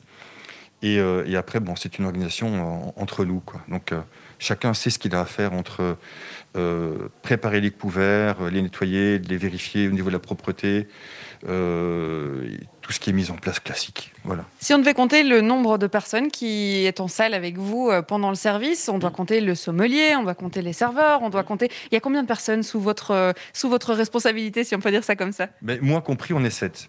Voilà. Dans la salle, globalement, il y a deux chefs de rang, un sommelier et moi-même, donc ça fait quatre. Et les trois autres personnes sont respectivement dans les salons, voir le rewind, puisque je n'en ai pas parlé, il y a ce nouveau concept du rewind. Voilà. Effectivement, on en a parlé, cette cave à vin hein, qui euh, maintenant est accessible. On peut même y dîner, on peut euh, y manger et, puis y déguster du vin. Même si les bouteilles qui sont euh, là en bas, on ne peut pas vraiment toutes les acheter parce que c'est des bouteilles d'exception. Oui, heureusement, elles sont, elles sont visibles et elles sont bien protégées parce que l'envie de, les ouvrir et, de les déguster ne manquerait pas, j'en suis sûr. Mais c'est un endroit qui est magique parce que vous êtes complètement confiné, vous êtes hors du temps. Euh, les, convives passent un moment euh, incroyable euh, où tous les problèmes, on les laisse dehors, on, est un peu dans un bloc host, si je puis dire, avec de, magnifiques flacons, et, les gens dégustent un menu bien fait, bien, bien, bien, bien équilibré, où il y a pas mal de plats qui succèdent et, qui changent tous les mois. Et c'est vraiment, c'est vraiment un, beau, un beau concept que, que monsieur et madame Rigolet ont mis en place il y a, il y a déjà quelques temps. Qu'est-ce que vous aimez dans cette mission de maître d'hôtel, ici comme chez soi? Parce que c'est vrai que ça n'est pas la même chose dans tous les restaurants, mais qu'est-ce qui vous plaît dans ce métier ici aujourd'hui? Mais déjà, chaque jour est un jour différent. recevoir des clients, des habitués qui sont, qui sont contents de vous voir, qui ont déjà, malgré le masque, le sourire au niveau des yeux. Mais c'est de pouvoir, je dirais, pérenniser cette maison, découvrir de nouveaux clients et surtout les satisfaire. Quand j'ai des clients qui me disent euh, Thierry, on a passé un magnifique moment, mais c'est déjà une satisfaction personnelle. Et je leur dis souvent quand vous passez un bon moment, moi aussi j'ai passé un bon moment avec vous. Et je pense que c'est ce partage qui fait que euh, voilà, euh, c'est des soirées exceptionnelles, c'est des beaux moments partagés avec mes collègues avec, avec l'équipe, euh, aussi bien en cuisine qu'en salle, parce que nous sommes assez, euh, fusionnels dans le travail. Et, euh, cette entente est bien là, elle, existe bien, et, c'est vraiment très agréable. Thierry Jacques, si vous le permettez, je vais rester encore quelques instants dans votre salle. Alors les tables ne sont pas encore dressées, on est encore dans les préparations. on va s'écouter un morceau de musique et puis on se retrouve juste après pour justement parler de ce dressage de table. Bruxelles Vie sur BX1 ⁇ la mise en place de la salle du Comme chez soi, ce restaurant de la place Roupe que vous n'avez vous découvrez ici dans cette émission jusqu'à 16h, 15h34, ça y est, nous allons commencer à dresser les tables. Alors je suis toujours en compagnie de Thierry Jacques, le maître d'hôtel ici. Euh, on parlait des histoires qui vous avaient peut-être touché tout au long de votre carrière. Alors moi j'adore raconter des anecdotes et j'adore raconter des, histoires de famille, c'est le cas aujourd'hui. Euh, ça veut dire que vous avez vécu des moments particulièrement touchants ici euh, dans les années pour lesquelles vous avez travaillé pour le Comme chez soi? Oui, dans, ma carrière jusqu'à présent, pas uniquement comme chez soi, mais partout ailleurs. Hein, euh, des, anecdotes, on en a toujours, euh, qu'elles soient euh, positives ou, négatives, mais on, ne garde toujours que le positif, bien sûr. Bah, la plus belle anecdote que, je, peux, que je peux mentionner, c'est le côté traditionnel de la demande en mariage. et c'est vrai que il y a encore euh, de, futurs mariés qui euh, posent le genou à terre et qui, euh, au moment opportun, fait sa demande devant tout le monde. Il faut déjà oser le faire et, c'est très bien d'avoir cette franchise et se dire bon, les autres autour de nous, ça nous est complètement égal. Ce qui compte aujourd'hui, c'est le moment que je vais vivre avec ma future épouse. Et, franchement, il y a un engouement de la salle où, tout le monde est, ravi de, pouvoir vivre ce moment exceptionnel avec ses, futurs mariés. Et puis ça, finit toujours euh, voilà, en félicitations, en applaudissements, et, c'est sympa. Voilà. C'est vrai que tout le monde est assez proche. Alors, bon, on respecte évidemment les, mesures sanitaires, mais euh, proche dans le sens où euh, la salle est, plutôt conviviale, plutôt qu'une salle de restaurant moderne, comme, comme, on pourrait le penser, qui est plus une table un peu tout seul, où on est chacun dans sa bulle. Ici, on est tous dans la même bulle, et donc on partage toutes ces émotions. Oui, tout à fait. Et, et c'est ce que a toujours voulu les propriétaires de, cet établissement, c'est de pouvoir garder cette convivialité, cette, euh, proximité, euh, et, ne pas avoir une salle trop, vide, trop grande, euh, qui jette un certain froid. Hein. Bien sûr, le service est plus facile à effectuer, de tourner autour des tables et faire un beau, beau service, comme dans les grandes maisons. Mais bon, ici, c'est vraiment la convivialité qui prime avant tout. Vous avez l'impression que c'est aussi parce que l'histoire du restaurant est familiale, alors l'ambiance l'est aussi naturellement? Elle l'est complètement, puisqu'on a une clientèle fidèle euh, depuis deux, générations, voire trois.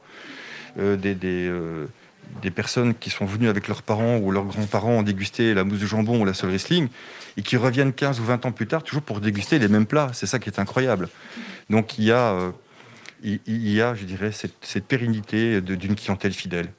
Merci beaucoup euh, Thierry Jacques. Je vais euh, vous laisser euh, reprendre les, rênes parce que j'ai cru comprendre que certaines de, des personnes qui viennent vous aider ont peur de mon micro. Je les vois reculer par la porte en se disant oh, non, non, je ne veux pas passer à la radio. Il ne faut pas avoir peur. Alors je vais rencontrer Bautran qui est le sommelier ici dans la maison. Bonjour. Bonjour, bonjour. On est en mise en place. Alors je vous vois en salle. Vous êtes en salle à la cave à vin et, tout ce qui s'ensuit. En fait, on est un peu polyvalent. Donc disons qu'on s'aide un peu chacun. Donc moi je commence ici à faire les couverts, repasser les couverts, les points de fourchette à l'argenterie. Donc je donne un petit coup de main d'abord en haut et ensuite je descends moi pour ma mise en place euh, afin d'être prêt.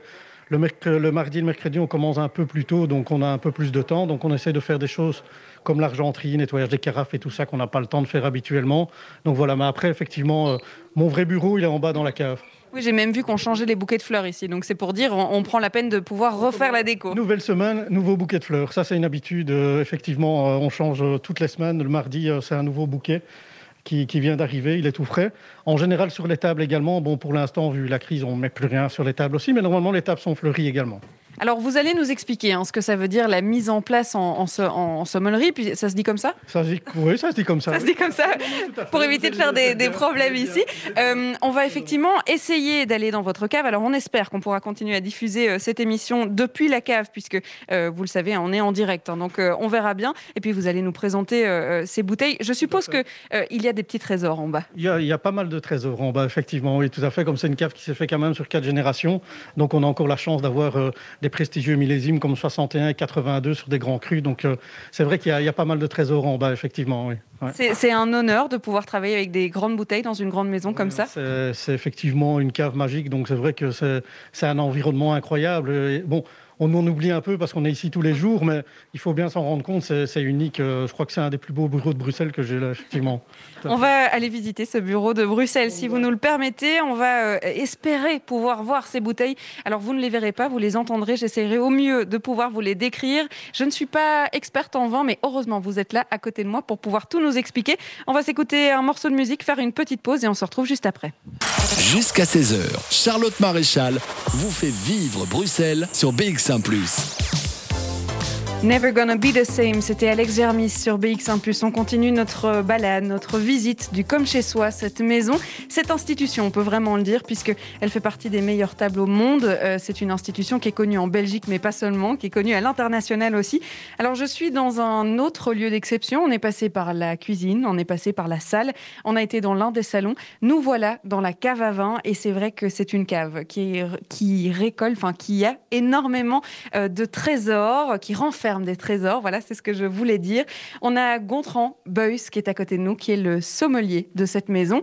On disait, il y a des trésors, mais alors comment est-ce qu'on pourrait expliquer ces trésors? D'abord, on va peut-être donner le nombre de mètres carrés de cette cave à vin. On est au milieu d'un labyrinthe presque. On est au milieu d'un labyrinthe. En fait, on situe, euh, on est, la cave est constituée en fait de quatre doubles couloirs, donc on est à peu près sur une surface de, de 100 mètres carrés de cave où on stocke, on a toujours environ entre 19 et 20 000 bouteilles donc, euh, en stock. Donc quand même, ce qui est quand même pas mal. Ça permet effectivement d'avoir une belle rotation aussi. C'est ça qu'il faut surveiller euh, dans une cave aussi, hein, justement, c'est qu'elle reste saine. Et c'est pas le tout d'avoir énormément de bouteilles. Il faut que la cave reste saine et qu'on puisse faire tourner les millésimes comme il faut. Donc ça c'est très important. Sinon c'est une cave magnifique. Euh, vous vous rendez bien compte, la température, euh, elle est super, 15 degrés euh, toute l'année. Donc c'est des conditions optimales euh, pour la conservation du vin. L'humidité est réglée également. Donc oui, c'est un endroit, c'est un endroit fabuleux comme vous le dites, euh, des trésors également. Bien sûr, c'est une cave qui s'est formée euh, depuis quatre générations. Donc on a encore, euh, je le disais tout à l'heure, des millésimes exceptionnels, euh, notamment sur Pétrus. Là, on a, on a vraiment une verticale euh, incroyable. Je crois qu'on est quand même un des rares restaurants en Belgique à pouvoir proposer ça à la carte. Oui, je ne sais pas si vous avez fait exprès, je suis à côté du numéro 16, il y a un château cheval blanc sur ma gauche. Non, ben, je ne l'ai pas fait exprès du tout, hein, mais effectivement, euh, c'est un très beau caveau. En plus, c'est son magnum, hein, celle-là, donc euh, ça, c'est quand même euh, aussi pas mal sur d'un millésime 70 ici. Donc je vous dis, ouais, on a vraiment encore des trésors euh, inestimables ici. C'est vraiment très gai de pouvoir euh, offrir et présenter une telle carte de vin aux clients, effectivement. Alors 20 000 bouteilles, 20 000 bouteilles pardon, il faut les écouler parce que c'est vrai que le vin n'est pas bon tout le temps. Alors il y a des millésimes qui sont faits pour vieillir, il y en a d'autres un peu moins. Euh, comment est-ce qu'on fait justement pour euh, eh bien, proposer la bonne bouteille au bon moment, justement? Ben justement, ça c'est un peu le travail justement du, du sommelier et, et, de surveiller justement à ce que tous les, tous les, anciens millésimes puissent s'écouler, qu'on qu puisse euh, avoir justement une rotation et garder cette cave saine. Donc ça c'est très important effectivement.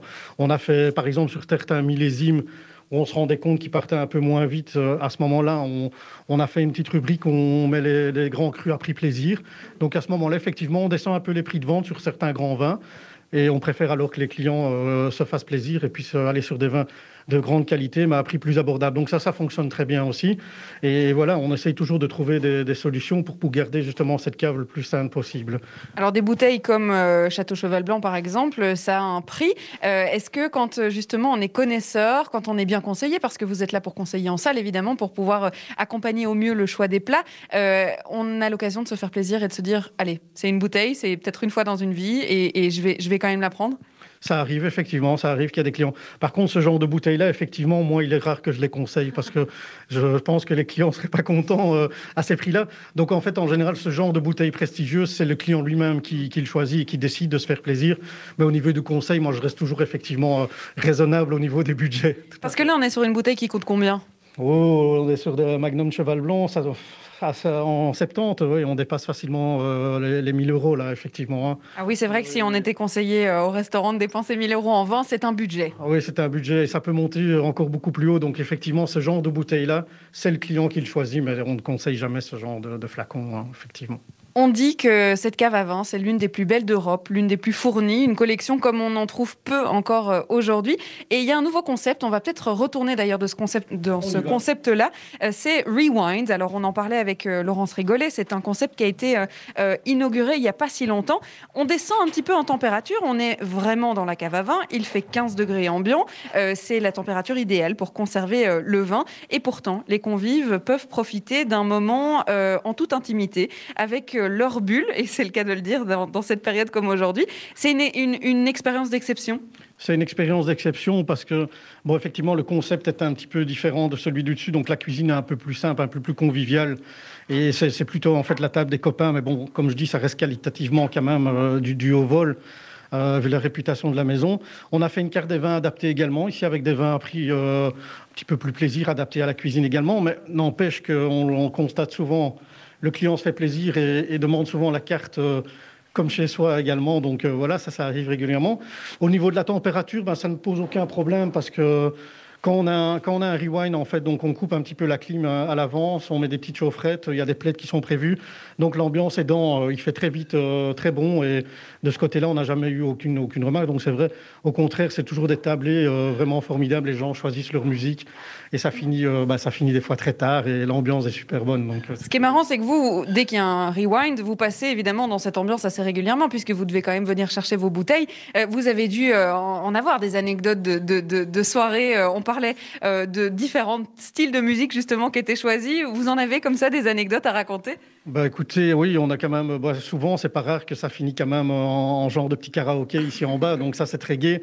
Bon voilà, c'est vraiment une ambiance bon enfant. Donc, et moi je passe effectivement régulièrement.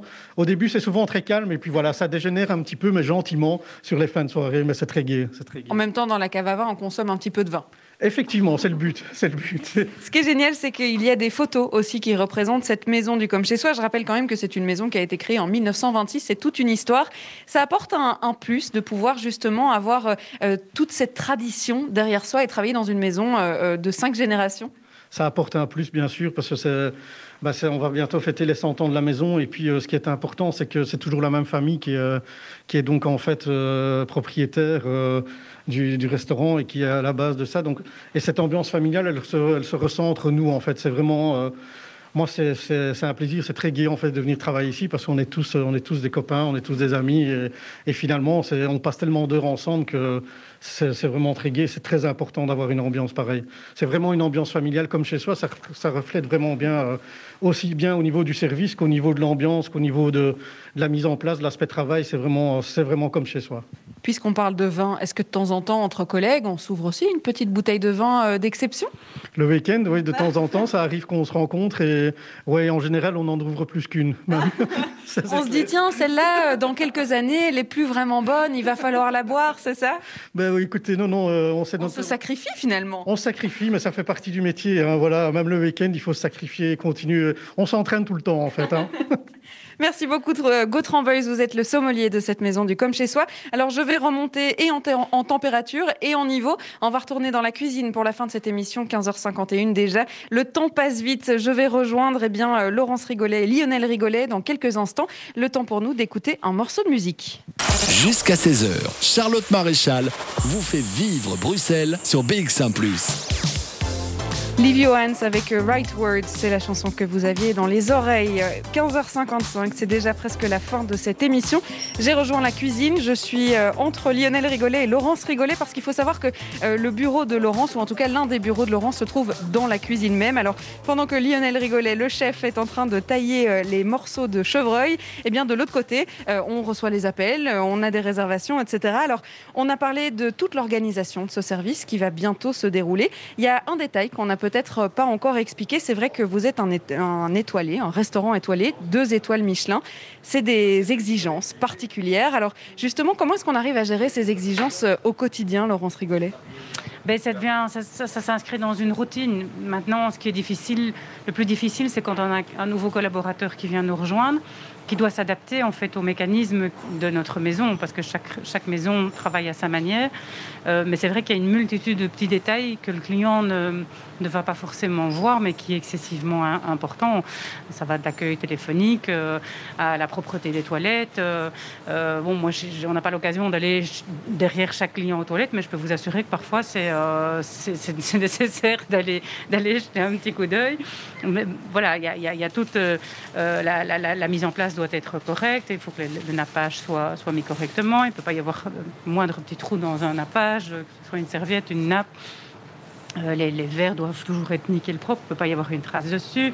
Euh, c'est une examination permanente, on est permanent, en permanence euh, sur le qui-vive. Tout à fait, tout à fait. Et en fait, souvent je pense à maman parce que quand j'étais quand j'étais ado et que j'avais ma période des périodes d'examen période que je détestais euh, je me plaignais toujours et maman me disait toujours arrête de te plaindre, tu as tes examens deux fois par an, moi c'est deux fois par jour. Mais, mais alors j'avais quand même une répartie. Je lui disais, mais toi tu fais vraiment quelque chose que tu aimes bien. Moi, il y a des cours j'en avais rien à cirer. Donc, c'était un petit peu. Voilà. Mais, c'est vrai que je, n'oublie pas ça. Et puis, notre fille aussi, par exemple, euh, elle me, dit Oui, mais quand j'étais petite, je, reprochais régulièrement que vous ne vous voyez pas beaucoup, vous n'étiez pas beaucoup à la maison, même si on habite à côté et que j'essayais quand même d'entretenir un lien avec eux. Et, elle, qui a choisi le métier de vétérinaire, il y a deux ou trois ans, m'a dit Maman, je suis en train de me rendre compte que je vais, faire la même chose que toi. Cette exigence, évidemment, elle se répercute sur euh, l'extraordinaire expérience que vous offrez ici euh, aux clients. Alors, euh, pour terminer cette émission, peut-être si on devait, si on était un client aujourd'hui, voilà, nos auditeurs et moi-même, on est client chez vous ce soir, on a la chance de pouvoir venir à la table du comme chez soi. Qu'est-ce que vous nous conseillez de prendre, puisqu'on a vu toutes les préparations se faire ici en cuisine alors, pour vraiment avoir une idée de ce qu'est le comme chez soi, il faut venir plusieurs fois. Parce que ça vaut la peine de, tenter les, indéracinables, les, plats euh, des générations précédentes. Mais, mais par contre, la, cuisine de Lionel euh, plaît beaucoup. Et c'est amusant parce que le samedi soir, on impose le, menu avec toutes les créations de Lionel. Et on a un client habitué qui avait l'habitude de prendre tous des classiques, qui s'est retrouvé dans l'obligation, entre guillemets, de prendre le menu avec tous les plats découverts. Et eh ben, il était super ravi. Et ça, ça fait, ça fait vraiment plaisir aussi parce que les deux plaisent. Donc, si on a l'occasion, il faut essayer de venir deux fois. Merci beaucoup Laurence Rigolet pour votre accueil et puis surtout pour toutes ces explications euh, dans votre restaurant. Et puis Lionel Rigolet et puis tous nos invités d'ailleurs euh, de cette maison qui nous ont fait vivre cette atmosphère. Vous l'aurez compris, si vous avez la chance de pouvoir venir le découvrir, j'espère qu'on vous a euh, donné envie et surtout qu'on vous ait eh bien, permis de vous évader dans cette cuisine et on vous a proposé plein de recettes différentes. 15h59, c'est déjà l'heure pour moi de vous dire au revoir, la fin de ce Bruxelles Vie et puis surtout le début de Podcast Plus. Bonjour Jean-Jacques Deleu. Bonjour, ça va être bientôt l'heure de manger. Hein. Oui, ça donne faim, hein, ce genre d'émission. tout à fait. Ici, nous, on va parler tout à fait d'autre chose dans Podcast Plus. On va parler, vous savez, le, le, fait de suivre l'école même quand on est malade. Donc de rester en contact avec euh, ses camarades de classe, même quand on est malade à la maison. Alors ça n'a rien à voir avec le Covid ou avec euh, les cours euh, à distance.